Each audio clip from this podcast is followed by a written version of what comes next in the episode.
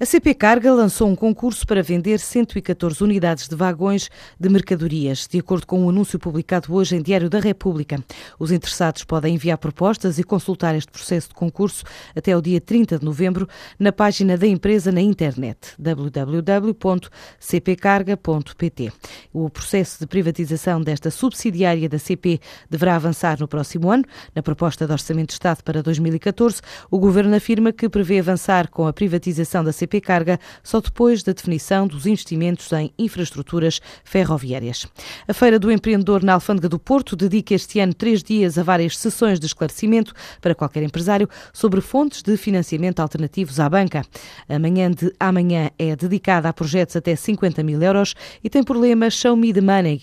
O presidente da Comissão Executiva da ANGE, Associação Nacional de Jovens Empresários, Manuel Teixeira, explica porquê. É uma expressão que nós demos apenas para que, na forma, dignar as sessões, mas são sessões, diria, para, com mais ambição, que procuram juntar em projetos de maior dimensão com uh, as capitais de risco. E, e, portanto, muitas vezes os projetos têm a ver com a ambição que cada um dos projetos tem ou têm a ver com uh, a dimensão de, que o projeto possa ter uh, nesta fase. Portanto, decidimos isso porque isso também, de alguma forma, obriga-nos também a segmentar a mobilização a convocatória que fazemos para investidores. Temos investidores mais vocacionados para pequenas empresas, com investimentos até 50 mil euros, muito próximo, normalmente, dos chamados business angels, eh, e quando falamos de investimentos sempre superiores a 100 mil euros e alguns, algumas centenas de milhares de euros, já começamos a pensar em projetos que são mais vocacionados para as ditas capitais de risco. As sessões Invest incluem ainda formas de apoiar planos de negócio que requerem um investimento até 100 mil euros e a essas a organização deu o lema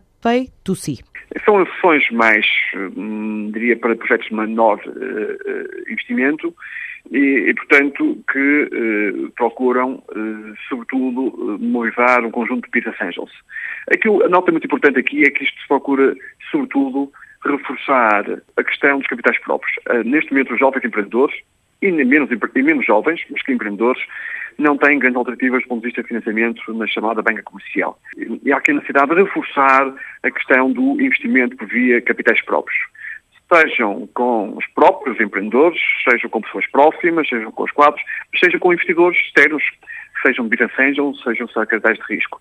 E este é todo um mercado que, tendo começado há alguns anos atrás em Portugal, ainda é muito pequeno e há que reforçar, porque diria que é das poucas alternativas sustentáveis que nós a prazo temos para financiar este tipo de projetos em Portugal. E assim, até sábado, há vários eventos dedicados a startups, PMEs, programadas também 24 conferências, várias ações dedicadas a uma centena de empresas que se mostram nesta Feira do Empreendedor na Alfândega do Porto. Portugal está presente com 26 empresas na Feira Internacional de Cabo Verde, no Mindelo, na Ilha de São Vicente, até domingo. Este ano o evento é dedicado à indústria transformadora, um desafio a vencer. Os os eh, temas postos à discussão variam entre o acesso ao mercado, oportunidades de negócio e investimento, à cooperação para o desenvolvimento e também à apresentação de projetos bilaterais. Da Catalunha chega a hipótese da SEAT despedir 393 colaboradores em Espanha, já em 2014, por ocuparem postos de trabalho indiretos. A notícia dada pela direção da empresa aos sindicatos insere-se na política de redução de 5% deste tipo de custos, que já tinha sido anunciada pelo presidente da marca, Jürgen Stackmann, manifestou a intenção de reduzir custos com pessoal indireto para tentar conseguir o objetivo de voltar a resultados positivos. Mas apesar do aumento das vendas de carros nos últimos meses, as contas da SEAT continuam no vermelho.